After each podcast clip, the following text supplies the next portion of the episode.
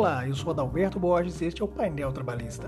No episódio de hoje, vamos responder ao seguinte questionamento: Doutor, a empresa é obrigada a oferecer plano de saúde aos seus funcionários? E a resposta, em regra, é não. A CLT não emite nenhuma previsão afirmando que os empregadores são obrigados a manter plano de saúde aos seus funcionários. Contudo, por meio de negociações coletivas, entre os seus sindicatos de classe, é possível que haja a configuração de plano de saúde a ser pago em cotas partes divididas.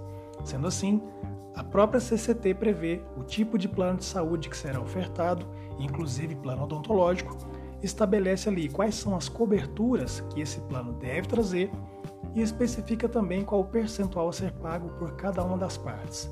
Vale aqui frisar que o máximo permitido por lei para descontos em folha de pagamento é 30% da remuneração total de um empregado.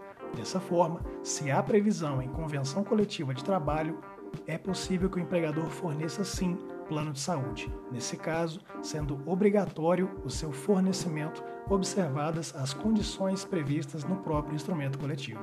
Perfeito? Agarre essa dica e nos acompanhe para mais painel trabalhista.